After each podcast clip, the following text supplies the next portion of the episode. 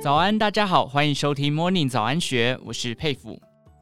台湾的投资人在资本市场选择的投资标的越来越多元化，尤其是最近五年兴起的 ETF，更是现在台股投资的主流商品之一。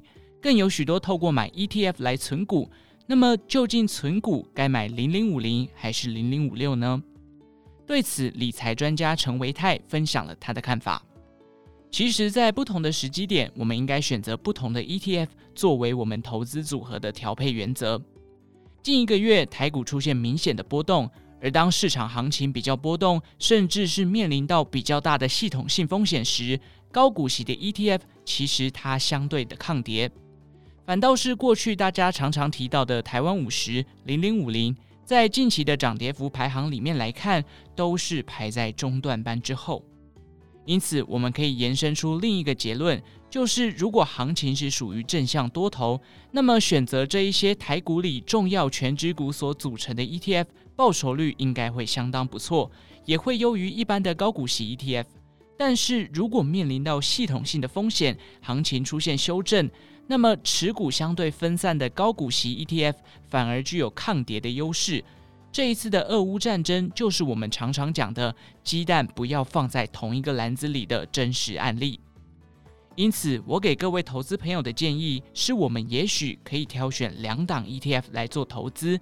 当行情比较好的时候，我们可以选择持股比较集中的 ETF 来进行投资或是操作。但是，当行情比较不好的时候，我们应该把资金放到持股比较分散、防御性比较高的高股息 ETF。我把这称作 ETF 的双刀操作法。所以，ETF 其实没有所谓的绝对好坏之分，而是应该要因应不同的时机来做出不同的资产配置。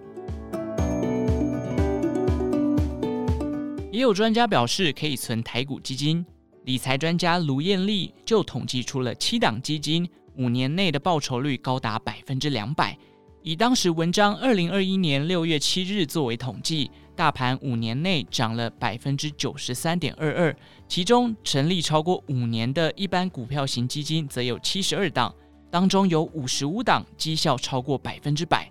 换句话说，这五年来看，买台股基金赚赢大盘的几率超过七成。更别说当中有七档获利超过百分之两百，等于比大盘多赚一倍。不过，同样是台股基金，绩效好坏差很大。有少数基金确实长期表现落后，同样以五年为计算标准，就有九档基金绩效还不到百分之八十，远远落后于大盘。但整体占比也不过一成多。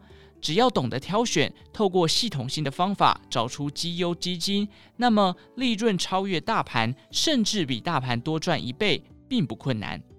至于如何挑选出绩优的台股基金，把获利极大化呢？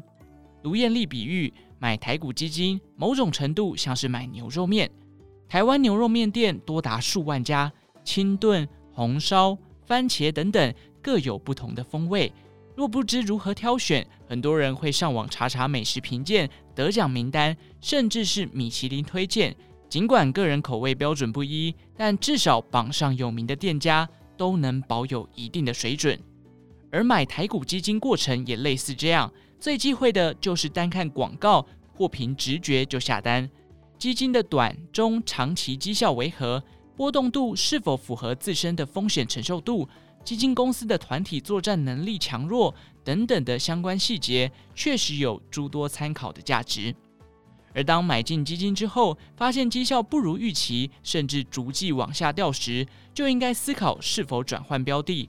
就好比买了一家乡民鸡推的牛肉面，吃进肚子之后，发现名过其实，下次是否要再光顾，也许就会有不同的选择。那么，该如何挑出超高绩效的投资标的呢？对于上班族或小资族来说，选择长线存基金的方式较为理想。此时可以比较各支基金五到十年的绩效，就能轻松找出合适的投资目标。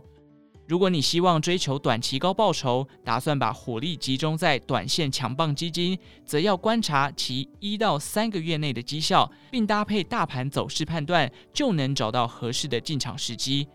万一你有选择障碍，或者没有足够的时间跟心力来做功课，那么旗舰型基金就会是你最好的选择。